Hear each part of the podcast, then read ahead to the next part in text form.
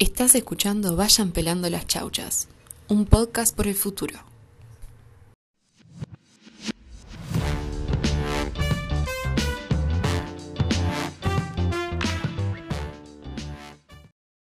Bueno, hoy introducimos una nueva organización. Em, así que vamos a presentar ahora a No Más Plásticos. Eh, no sé si lo conocen, pueden seguirles en Instagram, está muy propio, y nos van a tirar algunos datos eh, que a veces da un poco de depresión, pero otras veces te dice, vamos, que si puede, hay que luchar por eso. Así que, arriba. Eh, si quieren, preséntense, gurisas. Tipo. Bueno, hola chicas, buenas tardes, noches, mañana. Gracias por la invitación y para empezar, contarles un poquito qué es No Más Plásticos, que surgió en principios de 2019.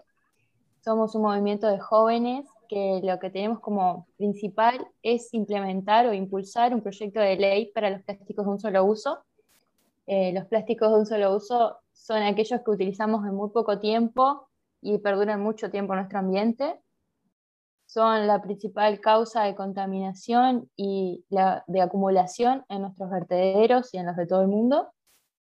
Y bueno, empezamos este, a movilizarnos junto con Fridays ese año en las movidas de acá que surgieron. Y, bueno, también nuestro, nuestro fin es llegar a más personas con educación ambiental, a promover tips de cómo ir reduciendo un poco los plásticos en nuestra vida cotidiana. Así que es un poco eso y también le paso a Flor que se presente. Yo soy Flor, eh, también de No Más Plásticos. Eh, hago quizá la parte de consejos de la vida práctica, de la vida cotidiana. Soy periodista económica, pero además soy activista ambiental, entonces entiendo que hay un lugar del consumo y de la economía que que determina mucho. La demanda eh, determina la oferta. Si nosotros no demandamos cosas complicadas para el ambiente, no va a haber nadie que las quiera producir.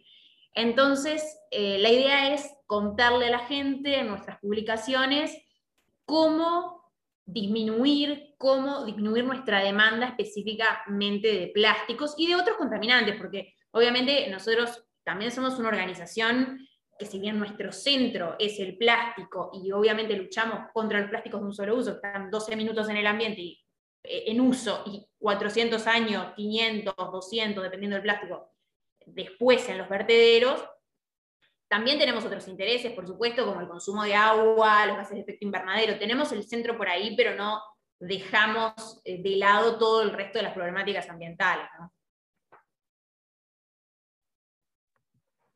Qué bueno, está, está buenísimo que, hayan eh, organizaciones específicas en temas, porque eso yo creo que, logra un, un reimpacto en, la población y, eso está tremendo. Me, me gusta lo que hacen. Capaz que eh, nos pueden contar un poco más qué, trata el proyecto de ley, que es un poco el, el porqué que surgió esta organización. Bueno, el proyecto de ley, eh, ahora en realidad estamos como reviéndolo gracias a todo lo que participamos en la RCOI porque nos dio, trabajar con otros jóvenes de, América Latina y del Caribe, nos dio un conocimiento mucho más amplio de nuestra situación y creemos que es importante que nuestro proyecto de ley se abarquen cosas como los emprendimientos que promueven la, economía circular y eh, también incluir a los eh, movimientos juveniles dentro de, todo lo que queremos hacer en esta movida. Y bueno, ir buscando ver la manera de que de que sea una manera factible para Uruguay, tanto económica y ambiental, de reducir los plásticos tan comunes como el nylon, eh, los sorbitos, bueno, todos los, que conocemos que, que, sean muchos a nuestros ambientes y que hemos visto nuestras costas nosotros mismos. Así que bueno. Claro, sobre todo porque en Uruguay hay pila de plástico que todavía no se reciclan, entonces realmente necesita una ley que por lo menos si no se van a reciclar, que, disminuya su consumo.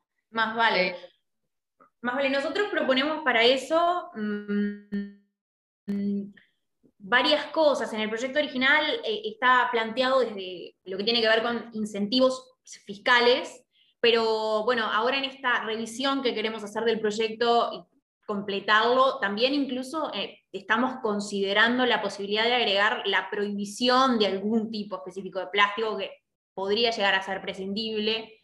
Por ejemplo, los que eh, se usan para las verduras y las frutas. O sea, ahí no hay un tema de inocuidad alimentaria como puede suceder en algunos otros tipos de productos.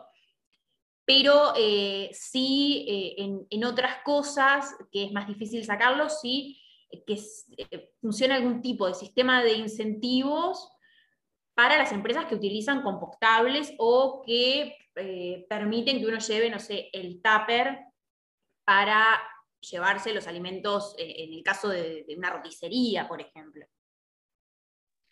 Sí, obvio, aparte sobre lo más descartables, la otra vuelta estábamos en una salida y un amigo, no sé por qué compró vasos descartables, se habrán imaginado que le pegué un grito diciendo, ¿cómo? No, Em, pero bueno, por todo el tema del COVID, lo que antes ponerle una chela se tomar pico, ahora es todo con vasos y ta. Yo ahí con mis vasos, yendo con mis vasos reutilizables, él compró descartables.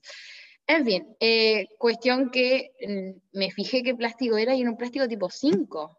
Entonces, o sea, lo más descartable, y después, como cada vez me estoy fijando más en qué plásticos son, una bandeja, unas hamburguesas vegetales, plástico tipo 5, o sea, son todos plásticos que no se reciclan, entonces es como, al final como que se necesita una ley que ampare ese tipo de cuestiones y, que por lo menos genere mecanismos para reciclarle, porque si no al final hay un montón de cosas que no, se pueden consumir sin, tener como un sustento para reciclarlo, por lo menos. Ni hablar, además fíjate que, por ejemplo, si hay incentivos fiscales, eh, vos tenés una forma de abaratar un producto que puede llegar a ser un poco más caro, como es el compostable. Entonces ahí al menos se equipara el precio del que es más contaminante, con el que ser, podría llegar a ser un poco más caro eh, por usar compostables que todavía hoy son, son algo más caros. Entonces el incentivo fiscal podría llegar a, disminuirle impuestos, menos precio para el comprador, ¿no? Y después nosotros lo que proponemos eh, es buscar alternativas eh, como por ejemplo los ecoladrillos, para esos plásticos que sabemos que tienen muy poca salida eh, en, nuestro reciclaje en Uruguay, en Montevideo, bueno, ni que hablar en el interior, que no hay que olvidarse del interior, que todavía, por lo menos por ahora, es eh, bastante complicado reciclar todos los plásticos. Entonces, bueno, la opción de los ecoladrillos también como, como una forma de, por lo menos darle una nueva vida y en el caso de la construcción, con ecoladrillos, darle una vida bastante larga, como puede ser una pared, que no es algo que uno tire a los cinco días de que la construyó. Seguro, y ahora que decís de los ecoladrillos, bueno, hoy en la, en la feria que estuvimos, este, los chicos de Uruplac nos, nos comentaron que en realidad tienen como proyecto utilizar los ecoladrillos como moneda de intercambio. Este, porque ellos usan, usan el ecoladrillo eh, para, crear las placas con las que construyen las composteras y sus productos. Este, y bueno, la idea es que vos llevas, llevas tu ecoladrillo y te descuentan algo del producto, del producto que vas a comprar. Está buenísimo eso. Sí, además que es la forma, ¿no? Con, con todos nos movemos un poco por la economía y cuando tenemos algún tipo de beneficio, eso ayuda.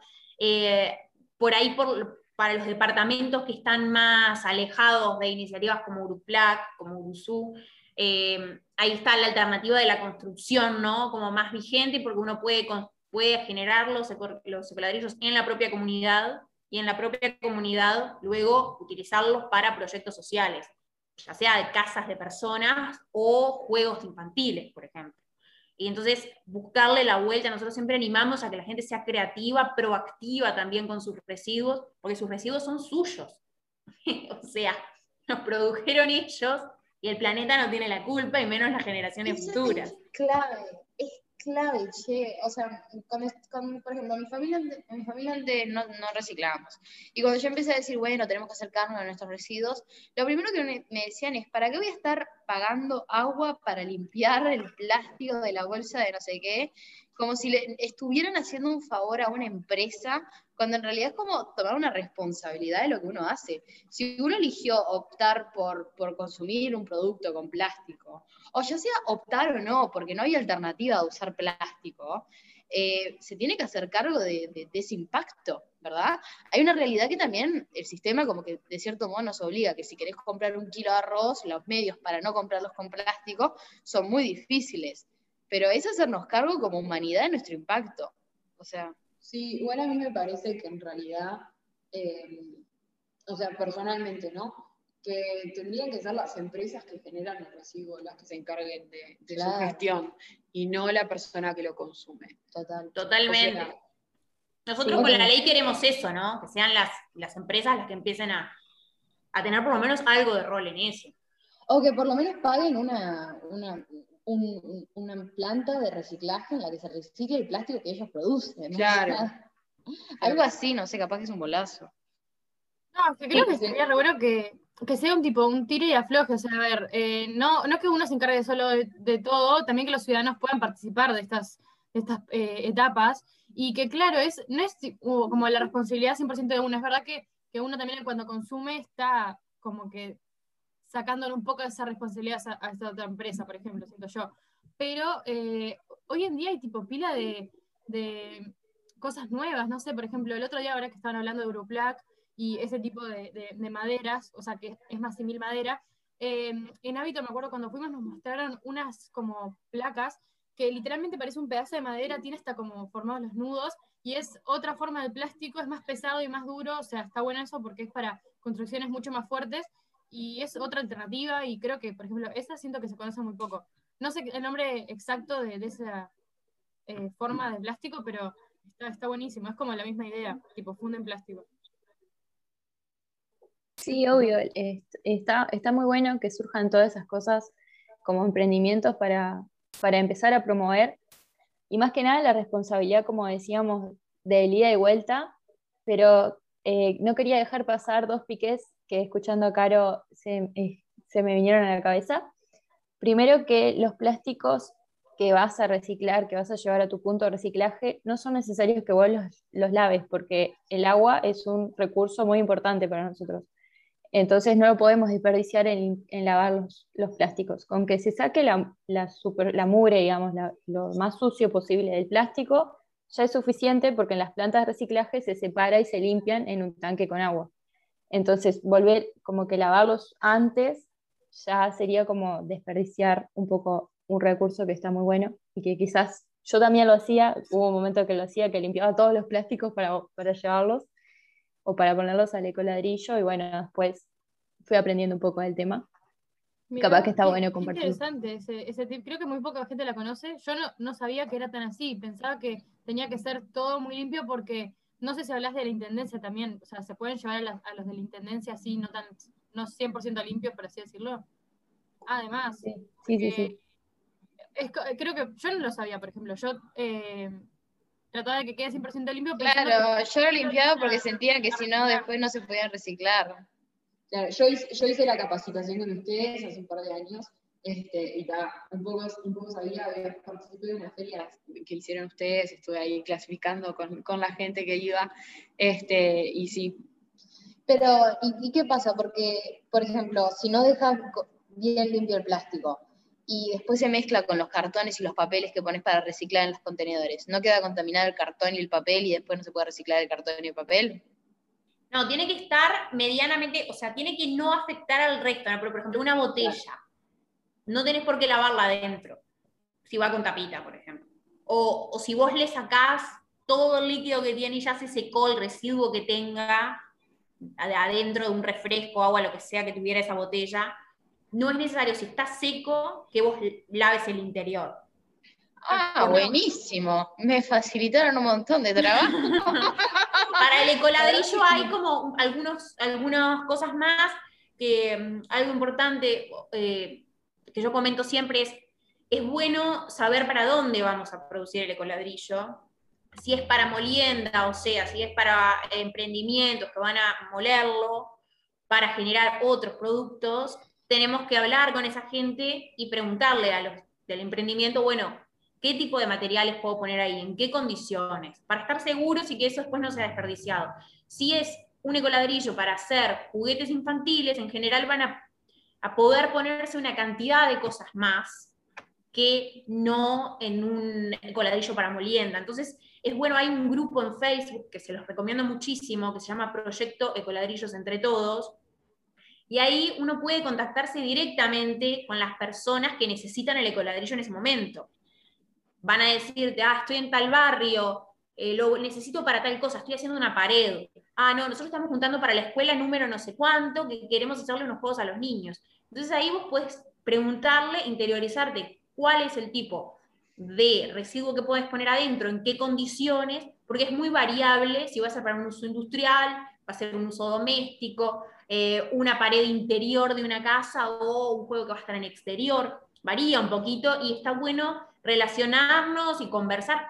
Todos creo quienes estamos en estos temas estamos muy abiertos a conversar de esto porque queremos que se multiplique. Sí, y, y, entonces está muy bueno, por ejemplo, este espacio de Facebook. Yo tengo bastante abandonado Facebook, pero para eso lo uso porque me parece un espacio súper rico para poder, por ejemplo, aprender sobre coladrillos.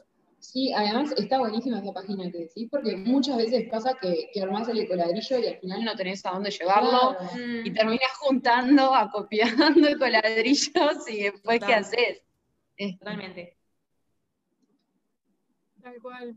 Bueno, re interesante que, que se cuente un red tip. Y no sé si, si Victoria tenías otro más o era ese el, segundo tip. Tenía otro tip, pero ahora se me fue, perdón. Este, lo comento en un ratito. Ya va a volver. No hay problema. Ya va a venir. No, está buenísimo eso que se dicen. Y, y, yo había escuchado también que se puede llevar los coladrillos a Cala, ¿puede ser? No sé si lo ubican. No. Claro, no, no, sé cómo definirlo, pero un montón de, de, grupos de activismo vegano se centralizan ahí. Ah, puede ser. Lo que pasa con los ecoladrillos es que es muy variable la demanda. Por ejemplo, hubo un tiempo que Recológica estaba juntando y había muchos puntos. En un momento, cuando Recológica desapareció, no desapareció, Recológica sigue vivito y coleando, pero cuando desapareció como su proyecto de coladrillos porque habían alcanzado el número que necesitaban, mucha gente dejó de saber dónde ponerlos. Entonces, claro, a veces se cumple el proyecto para el que se buscaba y ahí te quedás en Pampa y la Vía, porque ahora dónde quedamos con los coladrillos que estaba juntando. Por suerte, claro. hay todavía muchos otros lugares y, y bueno, eh, yo siempre le digo a la gente, escríbanme, si, están, si se quedaron sin, yo les busco, hablo con gente, escriban, o sea, no más plásticos, estamos eh, súper dispuestos en, en nuestras redes. a que, nos, este, a que nos digan y nosotros consultamos con los movimientos amigos, con los eh, emprendimientos amigos también y les pasamos los piques. Claro, sí, y, y hablando de eso de, de coladrillos, porque eh, está bueno poner aquellos plásticos que no se reciclen, ¿verdad? Como los plásticos número 5 o los polilaminados. ¿Ustedes recomiendan poner esos? ¿Alguno más? ¿Cuáles recomiendan? Para así la gente que está escuchando ya. Y yo también, para saber.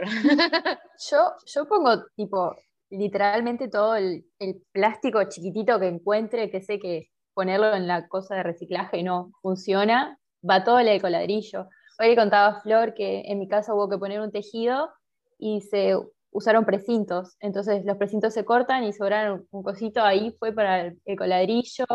Eh, bueno, la cinta, que a veces es inevitable utilizar cinta para pegar algo, no sé, lo que sea de la facultad, de la escuela, lo que sea, va para ahí. Todo lo que sea chiquitito, o sea, cosas grandes también, si las picamos pueden ir, pero creo que lo más útil es todos esos pequeños plásticos que si, si no los ponemos en algún lado van a terminar como siendo microplásticos enseguida. Sí, las puede... también, en muchos casos. Yo, por ejemplo, estoy papel? en un... Papel depende de a quién se lo hagas. Yo en mi casa composto y el papel va por ahí. Y también tengo, en mi oficina tenemos, eh, tenemos un acuerdo con Repapel, entonces el papel de la oficina también se va eh, a reciclar. Y, pero hay quienes ponen, no está mal eh, no para molienda, si vas a hacer el ecoladrillo para molienda, no, eh, porque la mayoría usan plástico. Pero, por ejemplo, si es para construcción, puedes poner papel, puedes poner también lo que decía las telas, que casi todas son sintéticas, incluso las que no son sintéticas, adentro de un lugar, eh, de un ambiente anaeróbico, o sea, que no tiene aire, no va a degradarse. Yo, por ejemplo, hago un curso de reciclaje textil y me traigo todo del taller. dejé un recipiente ahí y todo lo que son hilitos y, pedacitos de tela que son imposibles de coser, van al ecoladrillo. Tengo un ecoladrillo para eso. ¿Qué más? Qué bueno eso. Sí, es como que todo lo que no se puede reciclar, lo que no se recircule, va para ahí. Desde cualquier ecoladrillo. Es una genial alternativa. Claro, yo en realidad pensaba en el papel no tanto para poner literalmente eh, fotocopias, sino esos papelitos chiquitos. Claro, exactamente. La boletita de no sé qué, el papelito del té. Cosas que la pones en el contenedor de reciclaje de la intendencia y no sí, se Eso, en realidad, la otra vez que fuimos a Hábito, eh, nos contaron que las boletas esas que son como aceradas, en realidad no se reciclan. Este, no sé si ese tipo de, papel también podría llegar a ir a un, a un ecoladrillo. El papel térmico. El papel térmico. Claro, tiene BPA, un montón de, más allá del... Si es para construcción, el ecoladrillo, en la mayoría, el 99% te diría que te van a decir que no hay problema. Si, otra vez, si es para molienda, si lo pensás llevar a un, a un lugar que lo vayan a moler para generar una placa con la que hacer, ya sea placas para construcción o placas para generar un mueble, una compostera, ahí posiblemente no. Pero si es para construcción en hogares o otro tipo de emprendimientos de ese tipo, casi seguro te van a decir que sí, que no hay problema con el papel. Entonces siempre igual conviene preguntar por las dudas. Sí, igual lo preguntas una vez y después ya haces toda la vida. Sí, obvio, siempre sí. Ah, capaz de explicar, si podés, un poco, que creo que está bueno saberlo, qué significa ecoladrillo para molienda, porque yo personalmente tengo una breve idea, eh, capaz si, si la decís puede que, que, mm, yo personalmente capaz la tenga más clara, pero que haya personas que no sepa. Y también hoy con ladrillo para construcción. Creo que está bueno saber. Sí, obvio. básicamente se hacen igual, ¿no? En, una botella o, eh, o, un bidón en general de agua, incluso aunque no consumamos, porque la mayoría de los que estamos acá posiblemente no consumamos bidones de agua, sino filtros o, bueno, directamente de la canilla. Pero bueno, siempre hay en el contenedor de la zona o podés pedirle a alguien que sepa que no dejó de consumir, se genera el ecoladrillo ahí, se ponen todos los residuos, se aplanan bien, entonces queda rígido. Uno puede construir con eso, por ejemplo, eh, se usa, se los pinta de, con cal, lo que permite que se adhiera el material de construcción, el Portland, o bueno, los diferentes materiales de construcción que se utilizan en una casa, por ejemplo, se adhieran bien al bloque que va a quedarte hecho con esa botella súper llena de plástico que es muy sólida y muy resistente porque justamente adentro tiene productos que duran muchos siglos, de hecho. Eso es, eh, es un uso para la construcción que tiene esa botella llena de plástico. Directa, ¿no? Una familia que quiere agrandar su casa y dice, bueno, estas paredes las voy a hacer de botellas de plástico, eco ladrillos para construcción. Entonces forma la estructura de la casa y construye como si fueran bloques en sí mismos las botellas.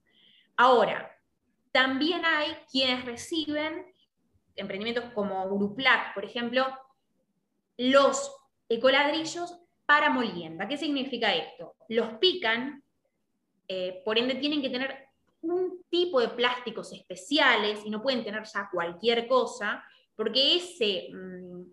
Ese plástico picado va a ser insumo para la generación de placas de, eh, que se pueden usar tanto para construcción como para generación de muebles, para generación de composteras. Bueno, los usos son ilimitados, eh, tanto como te lleve la creatividad, una mesa, silla, de todo se puede hacer. El hecho es que cuando es para molienda, lo que se necesitan son plásticos en general. Uruplac, por ejemplo, utiliza, pero lo junta aparte, los tetrapack, yo, por ejemplo, en mis ecoladrillos, como son para hogares, pongo tetrapack adentro. Pero eh, este tipo de emprendimientos en general lo que hacen es juntar el tetrapack afuera, o sea, no adentro del ecoladrillo. Te piden el tetrapack o en realidad lo usan más de, de negocios eh, se junta el tetrapack aparte y se mezcla en ciertas proporciones con el resto de los plásticos. Hay como un proceso más de, que haya ciertas proporciones de plásticos y hay que tener más cosas en cuenta cuando es para molienda, que justamente es para producir otros insumos.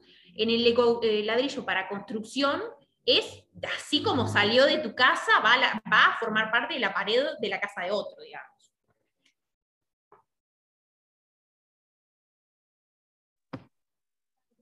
Eh, est- está, tremendo. Y ta, pila de cositas chiquitas que capaz que no se saben, está re bueno comentarlas.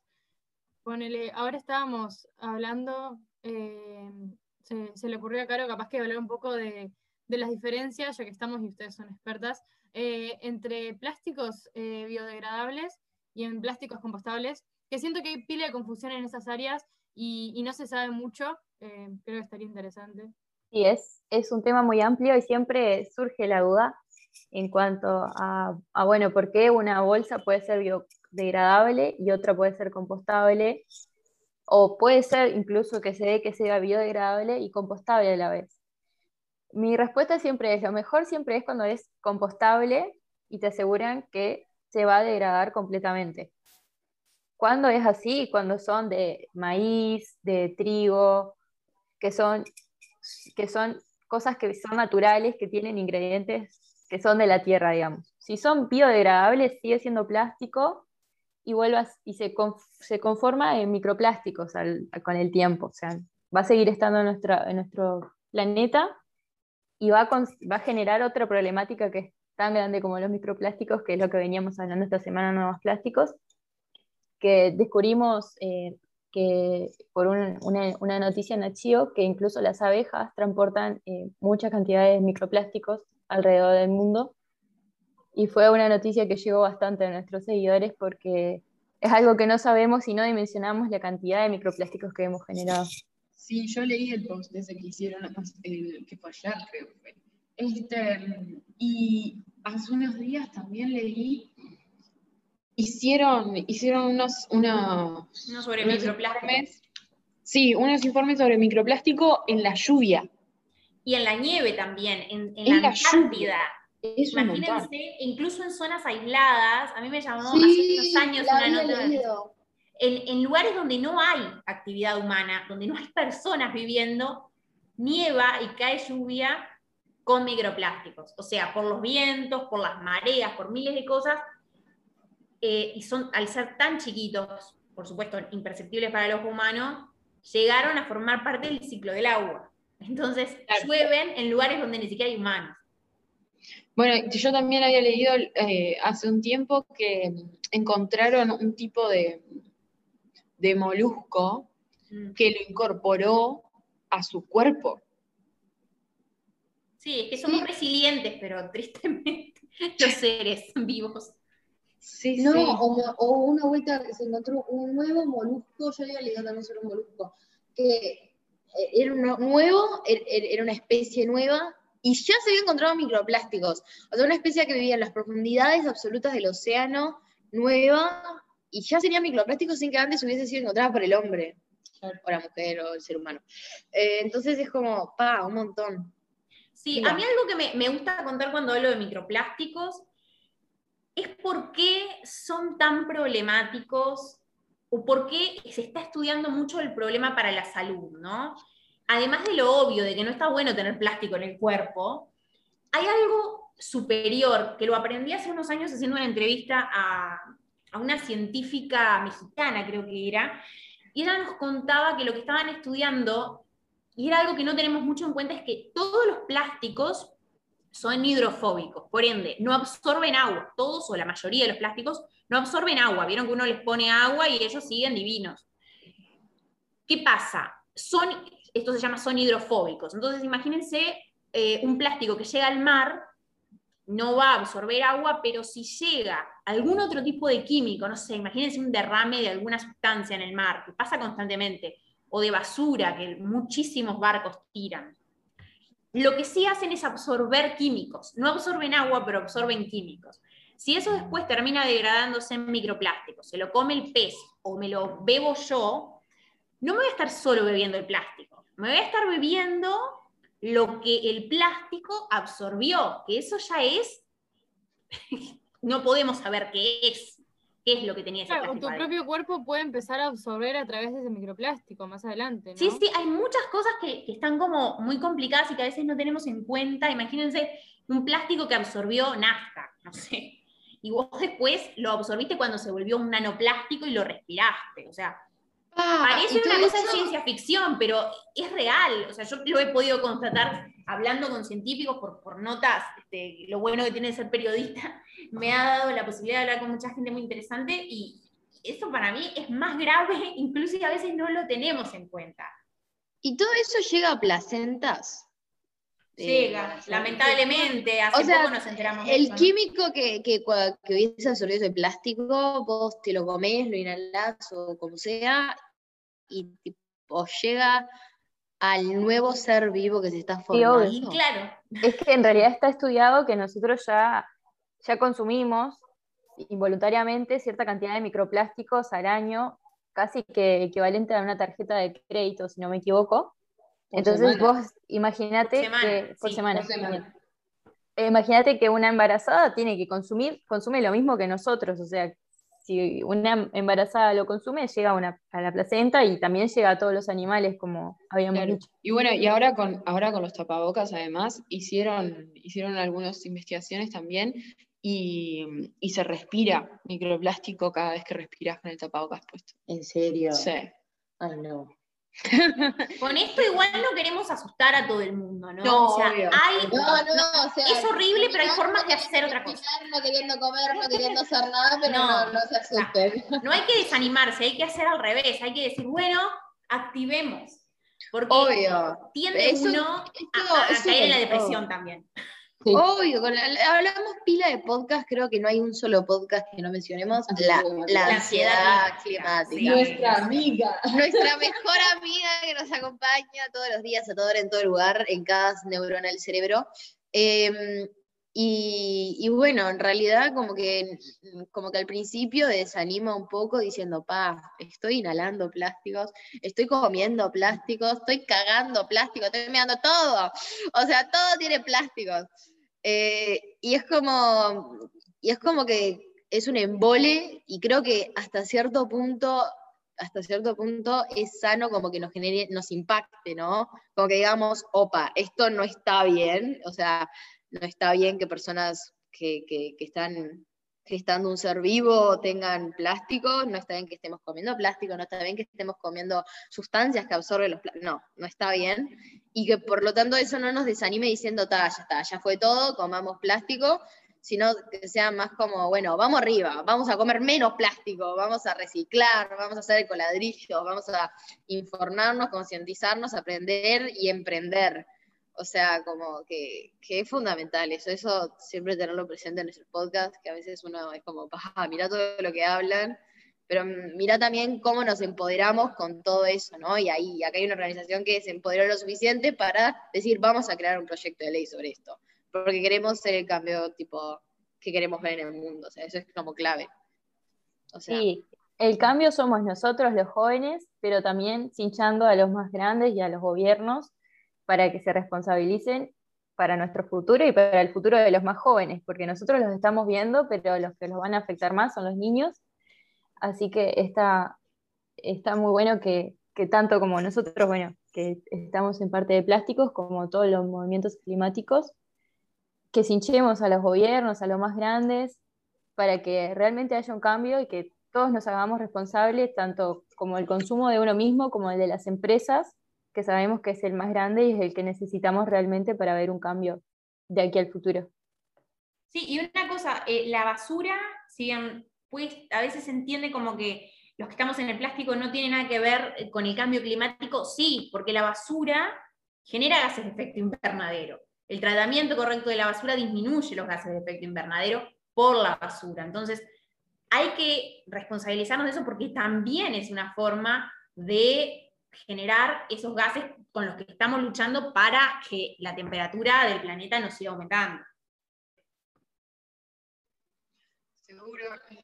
Y, con respecto a lo que decía Becky, ¿no? De, de poder hablar con las generaciones más grandes, en realidad eso, eso es clave, porque si bien nosotros somos los que, los que vamos a heredar, como quien dice, las responsabilidades y después este, las generaciones más jóvenes las van a tener que vivir, eh, en realidad los que están ahora y pueden tomar las decisiones son, son las generaciones más grandes Y el problema es que es urgente. Entonces, no hay tiempo a esperar a que nosotros lleguemos. Ese es el problema. Eso es como clave, ¿no? Es, eh, es, como que yo una vuelta hice un post, un post en, mi, en mi cuenta personal que justamente decía cómo los políticos muchas veces te dicen, ¿y no estás muy grande para estarte preocupando por estas cosas? En mi época no se pensaba todo eso. Eh, ¿Por qué no te, muy chica. Ah. En mi época no se pensaba todo eso. Me han dicho, ¿por qué no te vas a conseguir un novio? O sea, mira, sí. Eh, y es como, mira, lamentablemente no doy mi futuro por certero. Lamentablemente cada día mis preocupaciones no son si apruebo o no un examen de matemática, son cuánto plástico puedo consumir o no y si no se, si, si, y cuándo es que todas las catástrofes climáticas que ya están ocurriendo en el mundo pueden llegar a Uruguay. Entonces, sí, estoy muy chica para estarme preocupando por estas cosas y no, no está bueno que nos estemos preocupando por estas cosas. Entonces, como que, entendamos que nos, nosotros, si bien está bueno hacer ecoladrillos, eh, está bueno reciclar y creo que es como hasta una, un deber moral, ¿verdad?, que tenemos que implementar también es cierto que hay ciertas políticas que se tienen que, hacer desde, desde, el gobierno, porque por más que nosotros clasifiquemos, limpiemos y todo, si no hay una planta de reciclaje que reciba todo eso, o no hay un sistema que, que una redes para construir los ecoladrillos, o no se permita la construcción con ecoladrillos, no se funciona. Entonces, empoderémonos para pedirle a las autoridades un cambio, que el cambio es mañana es, y se necesita ya. Se necesitó para mañana, eh, para ayer digo, dislexia, se necesitó para ayer y por lo menos implementémoslo mañana. O sea, es como clave eso. Y bueno, eh, así que nada, gurises, que este podcast no, le, no les desestimule diciendo pasto y comiendo plásticos, es un montón. Eh, eh, sino que digan, vos, no quiero comer plásticos, así que voy a tomar acción. ¡Pum! Eh, y bueno, si, quieren, si tienen alguna duda, hablen con la organización No Más Plásticos, que tal, son unos genios, también estamos trabajando con ellos en otros proyectos, Sí, está de busquen- más, búsquenlas en las redes. que está buenísimo, tienen pila de data que está de más, bueno, lo, el- lo que recién he hablado de las abejas está mucho más explicado en, en su Instagram. Eh, y nada, coméntenos en las redes a ver si qué tal les gustó y si les copa así como ir trayendo organizaciones. Besotes. Y, y muchas gracias, Gurisas, eh, Florencia, Ah, todo total. al podcast. gusto. Qué bueno que, que estén brindando tanta info y, y seguramente en las redes van a poder encontrar mucha más con detalle, números también. Está, está tremendo lo que hacen y felicitaciones por eso también. Gracias a ustedes por la invitación. Un, un éxito. Un éxito Muchas la sinergia. gracias. Sí, Un gusto, increíble. Gracias, Nos chicas. Nos vemos. Hasta luego. Chao, chao.